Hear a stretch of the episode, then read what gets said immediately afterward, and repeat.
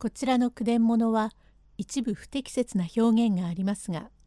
原文を尊重して読みますことをお断りいたします。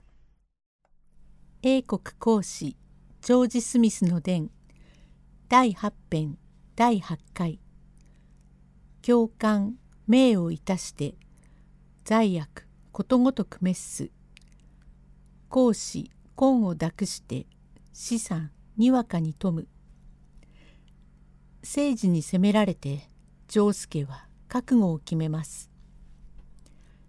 引き続きまする西洋の人情話もこの一席で万美になりますゆえくだぐだしいところは省きまして善人が栄え悪人が滅び怪異同士が夫婦になり失いました宝が出るという完全懲悪の仕組みは芝居でも草草子でも同じことで別して芝居などは早分かりがいたしますが朝幕で紛失した宝物を一日かかって戦議をいたし夕方にはきっと出てめでたしめでたしと言って打ち出しになりますから皆様もご安心でお帰りになりますが何もご見物と狂言中の人と親類でも何でもないにそこが完全懲悪と言って妙なもので善人が苦しむばかりで悪人がしまいまで無事でいましてはご安心ができません。しかし善ということは難しいもので悪事にはとかく染まりやすいものでござります。かの晴海丈介俊明は元800石も漁しておりました立派な侍でありながら利欲のため人を殺して奪いましたその金で悪運強く霊岩島川口町で大した寝台になりましたが悪事というものはどのように隠しても隠し仰せられないものでどうしてあの人があのように金ができたろうなんだか怪しいね。この頃こういうことを聞いたがひょっとしたらあんなやつが泥棒じゃないかしらんと話しますを聞いたやつはすぐにそれを泥棒だと言い伝えまたそれから聞いたやつは尾にひれをつけて「あれは大泥棒で手下が300人もある」などと言うとそれから探索係の耳になって調べられるというようになるもので天に口なし人をもって言わしむるという例えの通りでございます。かの晴美は清水助右衛門のせがれ十次郎が言う通り利子まで添えて3,000円の金を返したのは横着者ながらどうかこのことを内分にしてもらいたいとそれがため別に寝台に触るほどの金高でもありませんから清く出しましたが屋根屋の政治が助右衛門の死骸を出せというに驚き内心にはどうして政治がかの助右衛門を殺したことを知っているかと思い身を震わせて免職変わり後ろの方へ下がりながら小声になって「聖さんああ悪いことはできないものだ。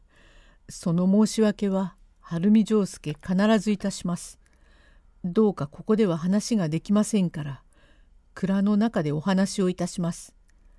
絶え漏れんようにお話をいたしたいから一緒においでを願います。蔵の中でなくてもここでもいいじゃありませんか。ここでもよろしいが奉公人に知れんようにしたい。娘も今年18になるからこのことを話せば病にも触ろうと思ってまことに不憫でござる。ぜひお話申したいことがございますからどうか蔵の中へおいでください。メリア賞メリア賞どうかこと静かに願います。決して逃げ隠れはいたしません」と言いながら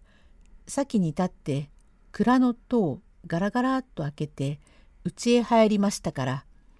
誠治は腹の中で思うに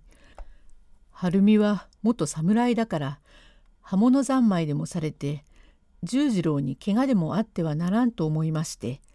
タバコ本の火入れを火の入ったまま片手に下げ後ろへ隠して蔵の中へ入りましたから十次郎も恐る恐る入りますと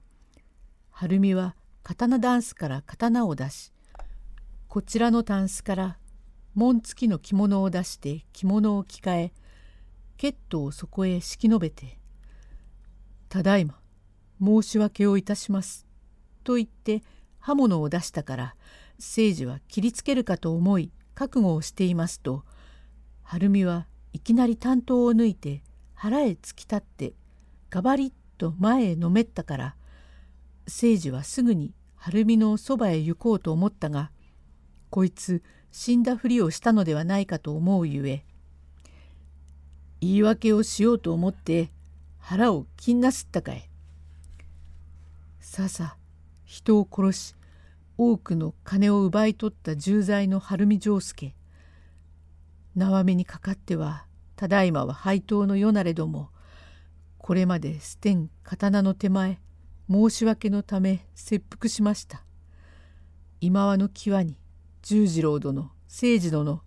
ご両人に頼みをきたきことがござる。悪人の丈介ゆえお聞き済みがなければやむを得ざれどお聞き届けくださればかたじけない。誠治殿どうして貴殿は僕が助右衛門殿を殺したことをご存知でござるな。頼みというのはどういうことか知れねえがその頼みによってはまた旦那に話しても聞きもしようが言い訳に困って腹を切るのは昔のことだがどうもお前さんは太い人だね。清水の旦那を殺し又作というやつに悪地を授けて死骸を旅煮に作り佐野の財へ持って行き始末をつけようとする途中古賀の人力引きに嗅ぎつけられ沼べりへ持って行って仮装にしたことはわっちゃよく知ってるぜ。ささそれがさ天命とは言いながら知りがたいことをご存じあるのはまことに不思議でござるて。その又作というやつが3,000円の少々を持っているから又作を殺して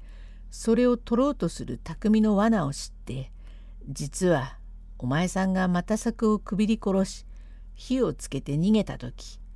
その隣の空き棚で始末を残らず聞いていたのだ。なんと悪いことはできねえものだね。どうもさもなくば知れる道理はござらんがそれが知れるというのは天命逃れがたいわけでござる。その又作が仮装にして沼の中へ放り込んだ白骨を探し出すか出るところへ出るか二つに一つの掛け合いに来たのに腹を切ってわっちに頼むというのは一体どういう頼みですえ。